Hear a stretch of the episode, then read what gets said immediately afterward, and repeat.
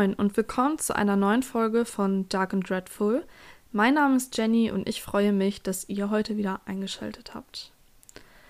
Long time no here, würde ich sagen. Ähm, dafür muss ich mich auf jeden Fall entschuldigen. Bei mir ist in den letzten zwei Monaten super viel passiert, was meine Zeit sehr beansprucht hat. Zum einen war ich im Urlaub, dann hatte ich Corona, was mich komplett aus der Bahn geworfen hat. Und ich habe meinen alten Job gekündigt und einen neuen angefangen.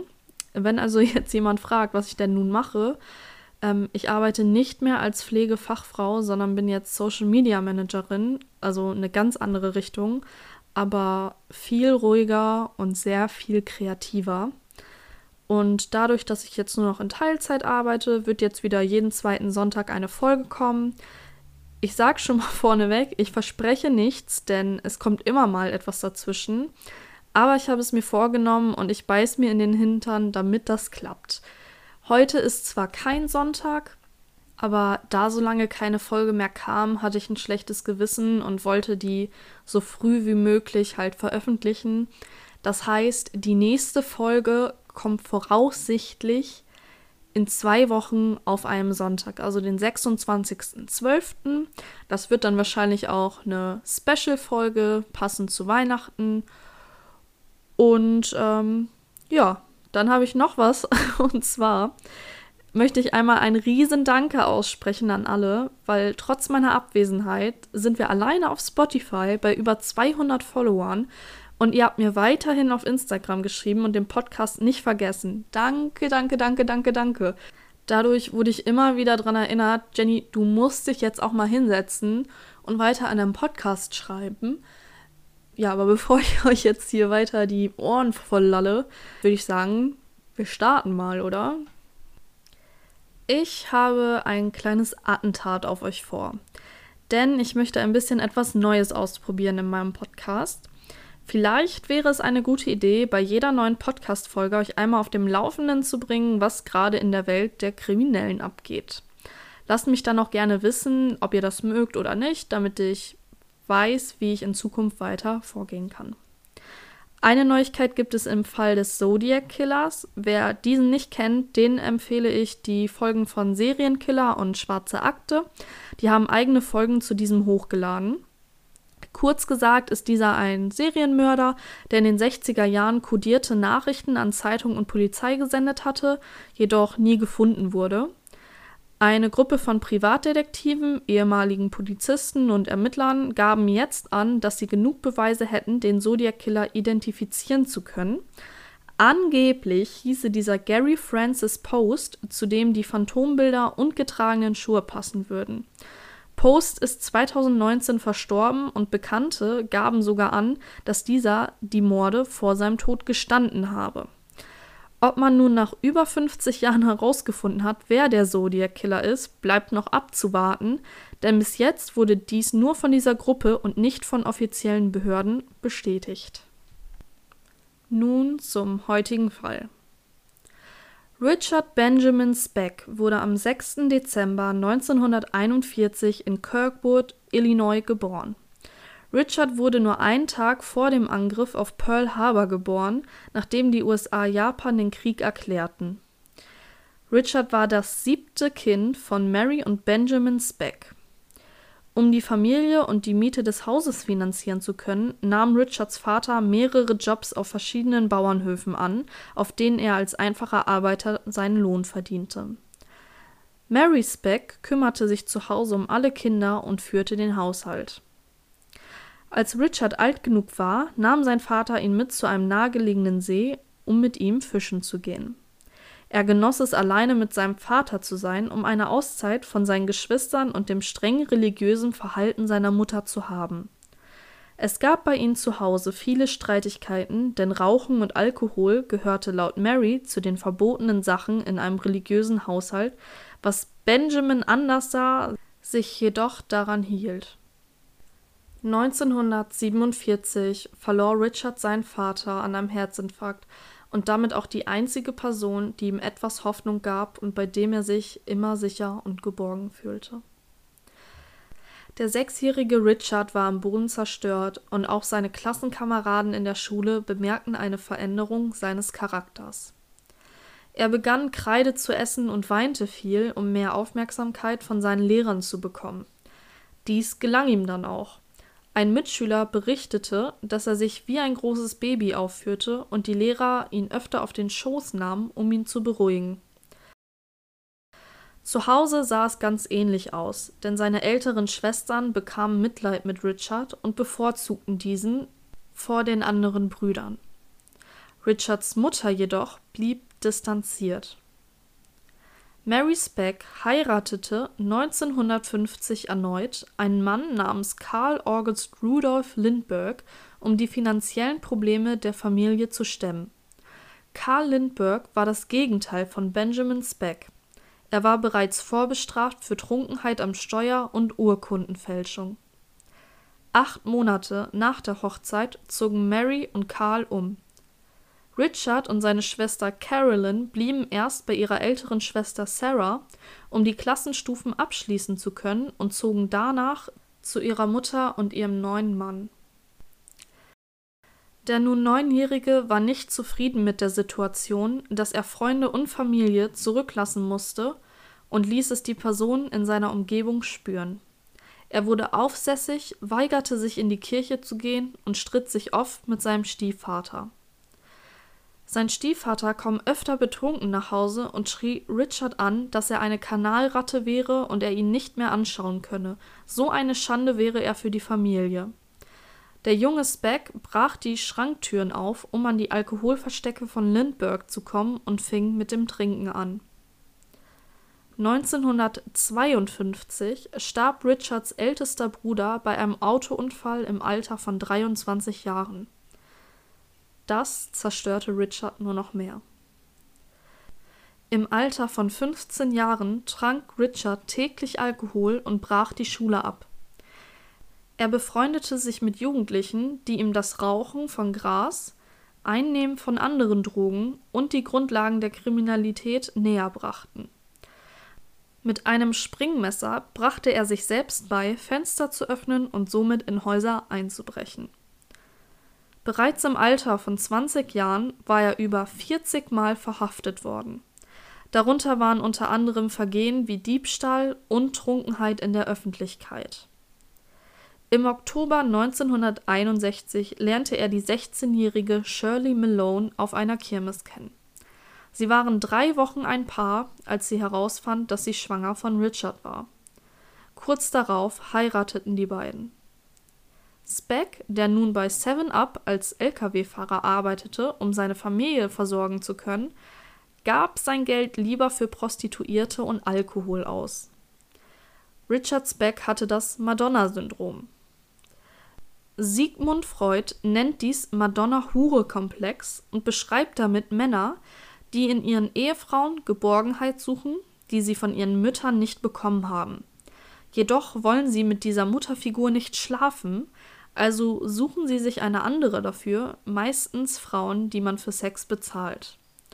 Zudem gibt es für Männer mit diesem Syndrom nur diese zwei Arten von Frauen, einmal die Madonna, die Liebe, Treue und Jungfräulichkeit ausstrahlt, und die Hure, die das Böse ist und nur für Sex zu gebrauchen ist.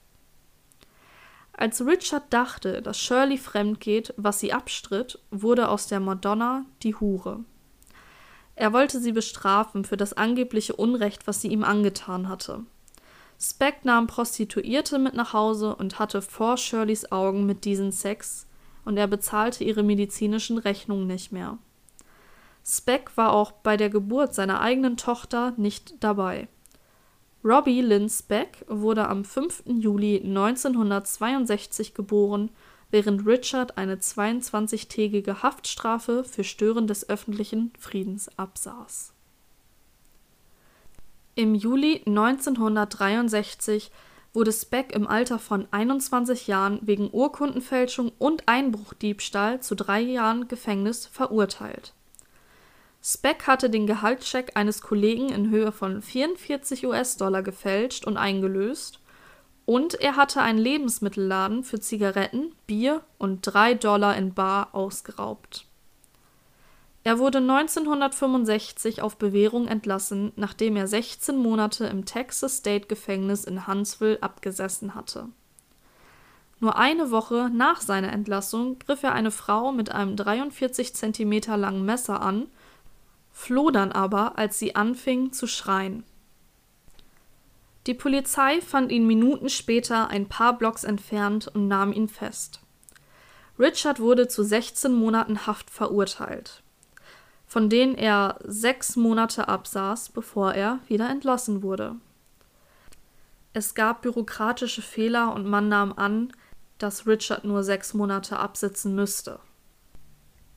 Im Januar 1966 reichte Shirley die Scheidung ein, da sie genug vom aggressiven Verhalten und dem Lauen von Speck hatte. Im selben Monat erstach Speck einen Mann in einem Messerkampf in einer Bar. Er wurde wegen schwerer Körperverletzung angeklagt, aber ein von seiner Mutter beauftragter Anwalt konnte die Strafe auf Ruhestörung mildern. Speck wurde zu einer Geldstrafe von 10 US-Dollar und dann zu drei Tagen Gefängnis verurteilt, nachdem er diese Geldstrafe nicht bezahlt hatte. Dies war das letzte Mal, dass Speck in Dallas in Polizeigewahrsam war. Am 5. März 1966 kaufte Speck ein zwölf Jahre altes Auto, raubte am darauffolgenden Abend einen Lebensmittelladen aus und stahl 70 Kartons Zigaretten, die er dann aus dem Kofferraum seines Autos auf dem Parkplatz des Ladens verkaufte. Die Polizei verfolgte das Auto zurück zu Speck und erließ am 8. März einen Haftbefehl wegen Einbruchdiebstahl was seine 42. Festnahme in Dallas gewesen wäre und mit Sicherheit zu einer weiteren Gefängnisstrafe geführt hätte. Am 9. März 1966 fuhr Specks Schwester Carolyn ihn zum Busbahnhof in Dallas, wo er einen Bus nach Chicago, Illinois nahm. Richard zog zurück zu seinen Geschwistern und hoffte so sein altes, unbeschwertes Leben wiederhaben zu können. Die Geschwister wussten von seinem kriminellen Leben, doch er schwor ihnen, dass er es hinter sich lasse, und sie glaubten ihm. Sie besorgten ihm einen Job und eine Wohnung. Er nahm die Chance ernst, kam pünktlich zur Arbeit und strengte sich an. Nur zwei Wochen später fiel er in alte Muster, als er herausfand, dass Shirley einen neuen Mann geheiratet hatte. Er kündigte seinen Job, zog in ein billiges Hotel und gab sich den Drogen und dem Alkohol hin.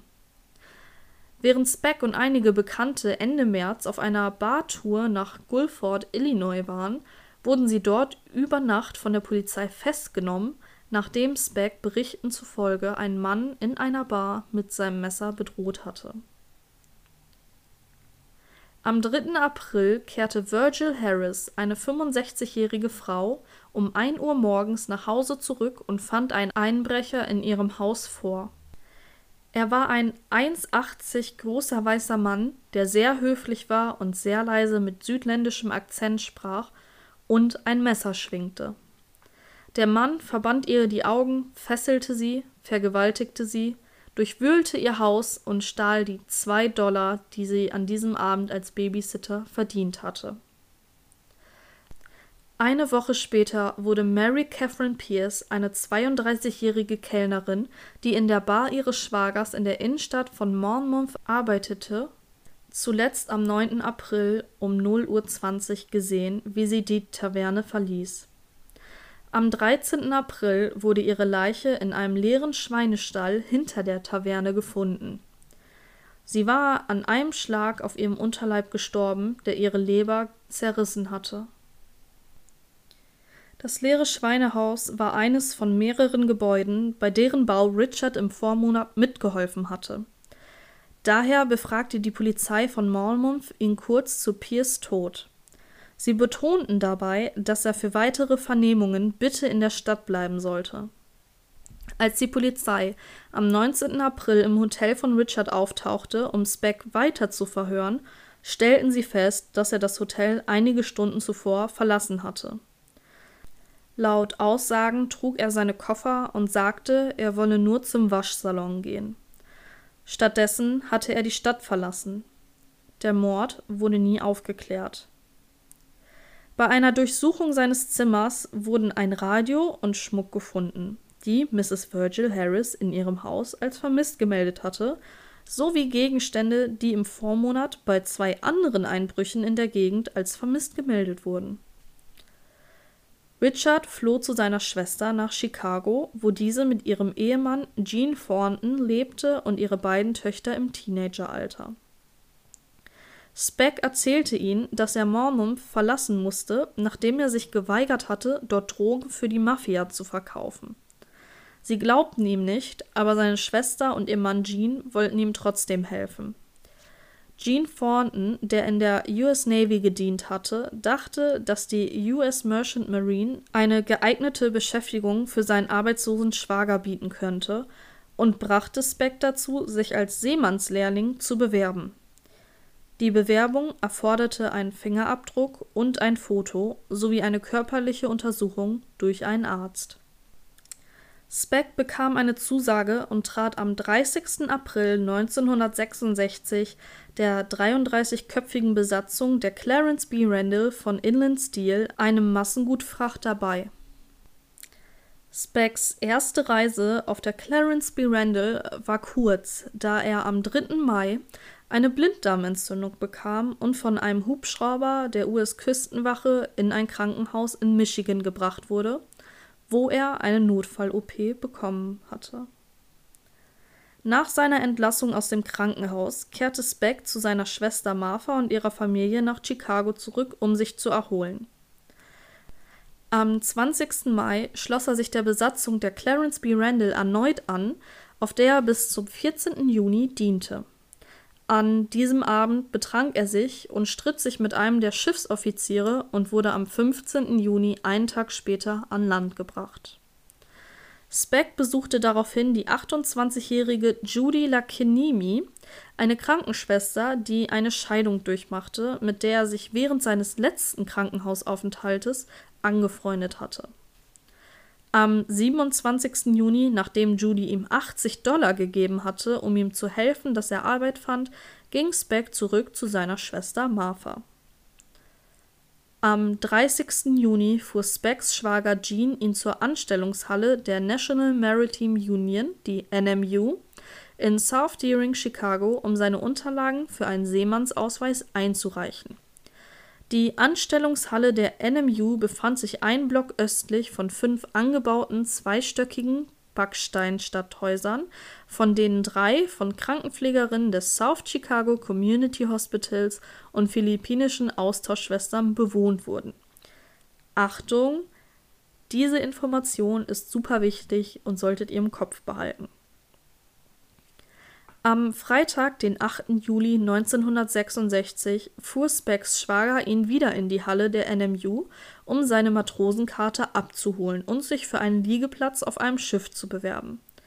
Speck verlor diesen Tag gegen einen Matrosen mit höherem Dienstalter den Liegeplatz und kehrte für das Wochenende in die Wohnung seiner Schwester Martha zurück. Am Montag, den 11. Juli, hatte Speck seinen Empfang bei seiner Schwester und ihrer Familie überreizt und sie wollten ihn nicht länger beherbergen. Nachdem er seine Koffer gepackt hatte und erneut von seinem Schwager in die Halle der NMU gefahren wurde, um auf einen Liegeplatz auf einem Schiff zu warten, übernachtete Speck in einem billigen Hotel nur ein Kilometer entfernt. Am Dienstag, der 12. Juli, kehrte Speck in die Halle zurück. Am Nachmittag erhielt er einen Auftrag auf einem Tanker, der eine 30-minütige Autofahrt entfernt in East Chicago lag. Als er dort ankam, stellte er fest, dass sein Platz bereits vergeben war und er wurde zurück in die Halle gefahren, die zu dem Zeitpunkt, wo er ankam, schon geschlossen war. Speck hatte nicht genug Geld für ein Hotel, also gab er seine Taschen bei einer Shell-Tankstelle ab und schlief auf einem Baugelände. Am Mittwoch, den 13. Juli, holte Speck seine Koffer ab und ging erneut in die Anstellungshalle. Er war wütend, weil er zu einem nicht existierenden Auftrag geschickt wurde und unterhielt sich 30 Minuten lang im Auto mit seiner Schwester Martha und ihrem Mann Jean, die um 9 Uhr morgens zu ihm gefahren sind, weil er sie angerufen hatte, da er ja so schlechte Laune hatte. Um 10.30 Uhr hatte er es satt, in der Anstellungshalle der NMU auf einen Job zu warten. Speck hatte 25 Dollar, die ihm seine Schwester gegeben hatte, und suchte sich ein Hotel, in dem er einchecken konnte. Speck verbrachte den Rest des Tages damit, in nahegelegenen Bars zu trinken, bevor er L. May Hopper ansprach. Sie war eine 53-jährige Frau, die den Tag in denselben Bars getrunken hatte, die Speck zuvor besucht hatte.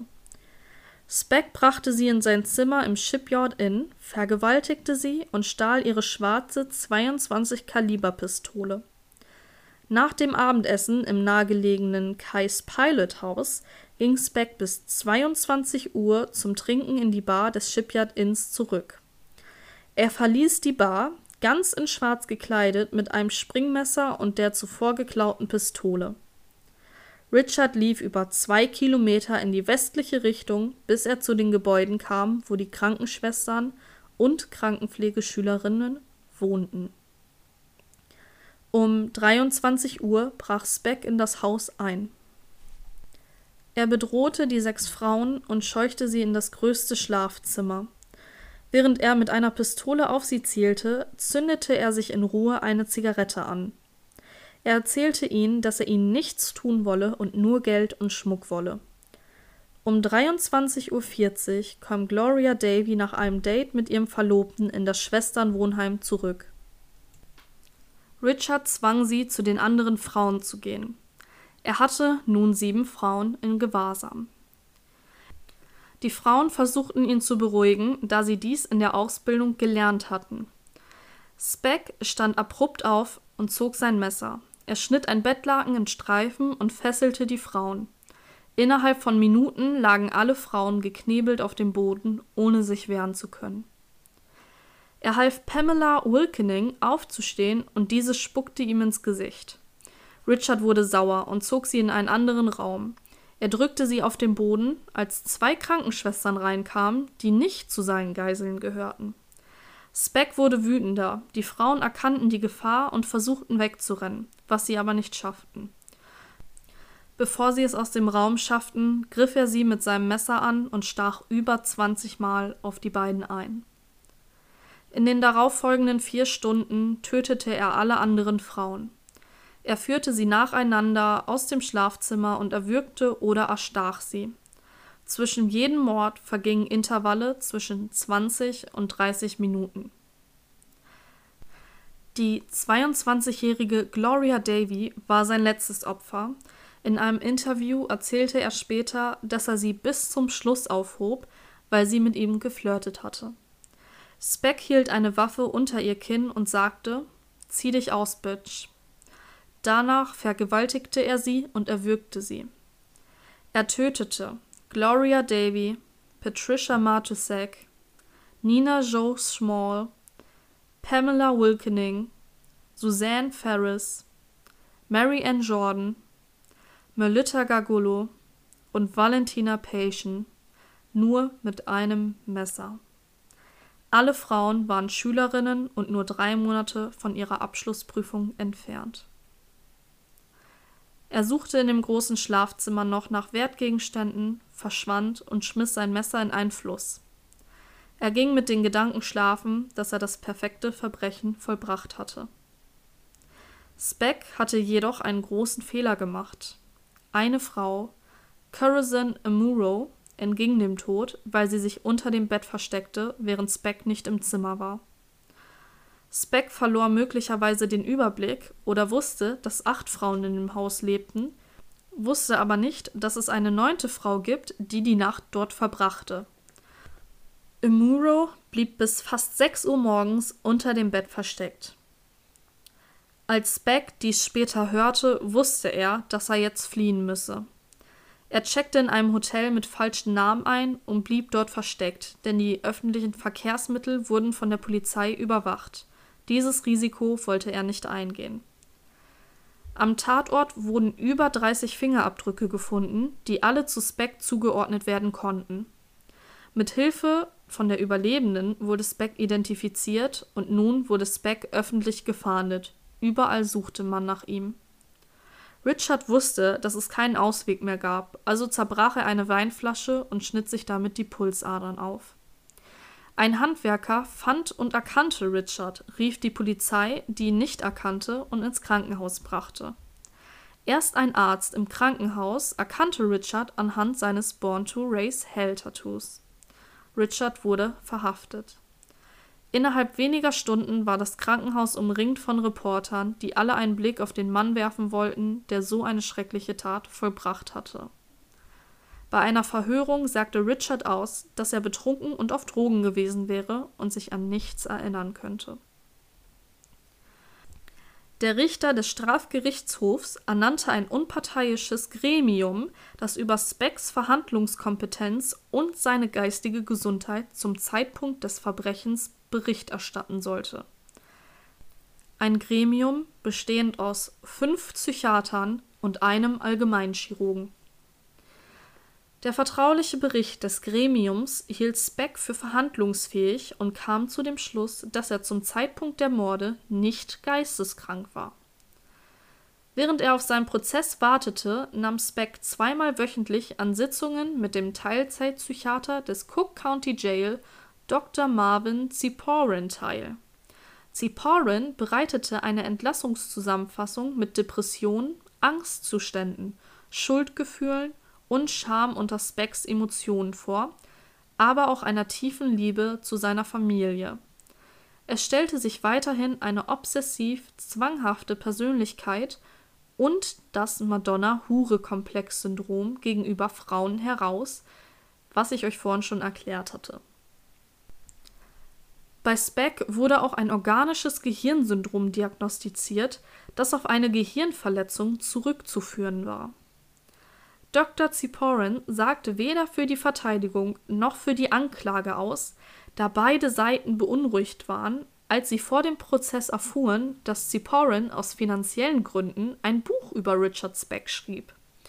Ziporin erntete auch den Zorn des Cook County Jail, das ihn in der Woche nach dem Ende des Prozesses gegen Speck als Teilzeitpsychiater entließ Irgendwann während seiner Interviews mit Speck hatte Ziporyn eine schriftliche Zustimmung von Speck in drei Sätzen erhalten, die ihn ermächtigte, sein Buch Wie ich wirklich bin zu nennen. Ziporyns Speck-Biografie wurde im Sommer 1967 veröffentlicht. Specks Prozess begann am 3. April 1967 in Peoria, da der Fall in Chicago zu große Aufmerksamkeit auf sich zog und es zu viel Anlauf gegeben hätte. Vor Gericht wurde Speck von der einzigen überlebenden Krankenpflegeschülerin Corazon Amuro eindeutig identifiziert. Als Amuro gefragt wurde, ob sie den Mörder ihrer Mitschülerin identifizieren könne, erhob sich Amuro von ihrem Platz im Zeugenstand, ging direkt auf Speck zu, zeigte mit dem Finger auf ihn, berührte ihn fast und sagte das ist der Mann. Am 15. April sprach die Jury nach 49 Minuten Beratung Speck für schuldig und empfahl die Todesstrafe. Am 5. Juni verurteilte ein Richter Speck zum Tod auf dem elektrischen Stuhl. Der oberste Gerichtshof von Illinois bestätigte daraufhin seine Verurteilung und sein Todesurteil am 22. November 1968. Am 28. Juni 1971 bestätigte dann auch der oberste Gerichtshof von USA Specks Verurteilung, hob jedoch sein Todesurteil auf, weil mehr als 250 potenzielle Geschworene aufgrund ihrer Gewissenhaftigkeit oder Religion verfassungswidrig ausgeschlossen wurden. Der Fall wurde zur Neuverurteilung an den obersten Gerichtshof von Illinois zurückverwiesen am 21. November 1972 verurteilte ein Richter in Illinois Speck erneut zu 400 bis 1200 Jahren Gefängnis. Achtmal aufeinanderfolgende Freiheitsstrafen von 50 bis 150 Jahren für jede getötete Frau. Bei seiner ersten Anhörung auf Bewährung am 15. September 1976 und bei sechs weiteren Anhörungen in den Jahren 1977, 1978, 1981, 1984, 1987 und 1990 wurde ihm die Bewährung innerhalb von sieben Minuten verweigert. Im Gefängnis bekam er den Spitznamen Birdman, weil er zwei Spatzen als Haustiere hielt, die in seine Zelle geflogen waren. Als er mit dem einen der beiden Vögel durch das Gefängnis lief, sagte ein Beamter ihm, dass es nicht erlaubt wäre, Tiere zu halten. Speck warf daraufhin den Vogel in einen Ventilator. Auf Nachfrage, warum er das tat, er hätte den Vogel doch super gern gehabt, sagte er. Wenn ich ihn nicht haben kann, kann ihn keiner haben. Am 5. Dezember 1991 starb Richard Speck an einem Herzinfarkt, einen Tag vor seinem 50. Geburtstag. Die Familie wollte nichts mit seiner Beerdigung zu tun haben, also wurde er eingeäschert und anonym beigesetzt. Normalerweise beende ich hier die Folgen immer nach dem Tod, aber jetzt kommt noch etwas sehr, sehr Interessantes und auch sehr Bizarres. Im Mai 1996, fünf Jahre nach Richards Tod, erhielt ein Chicagoer Nachrichtensprecher Videos, die 1988 im Gefängnis, wo Richard sich zu dem Zeitpunkt befand, aufgenommen wurden. Er zeigte sie und wies auf die expliziten Szenen von Sex, Drogenkonsum und Geldverteilung von Gefangenen hin, die anscheinend keine Angst hatten, erwischt zu werden. Im Zentrum dieser Videos stand Speck, der an einem anderen Häftling Oralsex durchführte und eine große Menge Kokain mit einem anderen Häftling teilte. Zudem lief er in einem Seidenhöschen rum und hatte weibliche Brüste, die er durch Hormoneinnahme bekam. In einer Szene prahlte er, wenn Sie nur wüssten, wie viel Spaß ich habe, würden Sie mich freilassen. Hinter der Kamera fragte ein Häftling Speck, ob er die Krankenschwestern getötet habe. Speck antwortete, klar habe ich. Auf die Frage nach dem Grund zuckte Speck mit den Schultern und sagte, es war einfach nicht ihre Nacht. Auf die Frage, wie er sich in den Jahren danach gefühlt habe, sagte er, so wie ich mich immer gefühlt habe. Ich hatte keine Gefühle.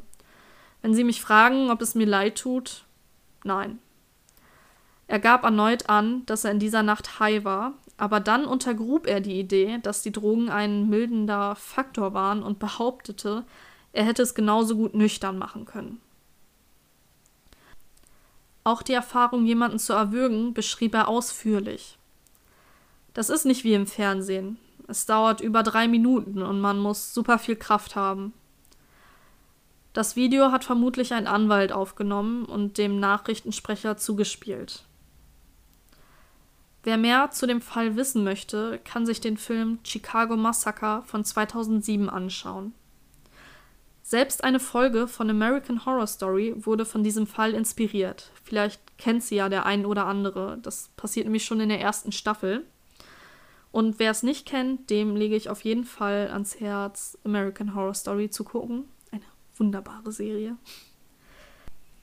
Ich muss sagen, dass ich diesen Fall sehr interessant fand weil als ich das erste Mal davon gehört habe, musste ich sofort auch an American Horror Story denken, weil es mir so bekannt vorkam, ich aber nicht zuordnen konnte. Hatte ich das schon in einem Podcast? Nein, nein, es war, es war die Serie. Und dann fand ich das so genial, also nicht genial, dass er die Leute getötet hat, aber den Fall so genial, dass ich das machen wollte und bin dann ja auch so tief reingegangen und habe das mit den Videos rausgefunden und das fand ich dann schon wieder sehr bizarr, muss ich sagen. Ähm, ich habe auch in einem Interview gelesen, dass der alte Psychiater von Speck denkt, dass er mit Absicht die Hormone genommen hat, damit er als Frau auch behandelt wird im Gefängnis, um dort nicht unterzugehen. Ähm, ich weiß nicht, was ich davon halten soll, weil der Psychiater ja auch damit Geld gemacht hat und ich weiß nicht, ob er für Richard ist, gegen Richard ist. Deswegen habe ich das jetzt erstmal nicht reingenommen, komplett in die Folge, aber in meiner Meinung. Ähm, ihr müsst euch auf jeden Fall das Video anschauen. Ich werde es nicht verlinken, weil da sehr explizite Sachen drin passieren. Wenn ihr aber jetzt den Namen wisst und dann gebt ihr einfach Video ein, dann werdet ihr das finden. Da sieht man auch die hängenden Brüste von ihm. Und das sieht nicht aus wie ein etwas korpulenter Mann. Man sieht schon, es, es sind sehr weiblich geformte Brüste. Und auch wie er da mit dem Seidenslippchen rumläuft, ähm, das sieht alles sehr, sehr, sehr befremdlich aus. Und ja. Und das war's dann auch schon wieder für heute. Wenn ihr Fallwünsche habt, dann lasst es mich doch gerne auf Instagram wissen. Dort heiße ich Dark and Dreadful Podcast. Dort findet ihr auch Bilder, Videos und neue Infos immer zum Fall. Und ich danke euch heute fürs Zuhören und wir hören uns dann Weihnachten wieder. Ciao.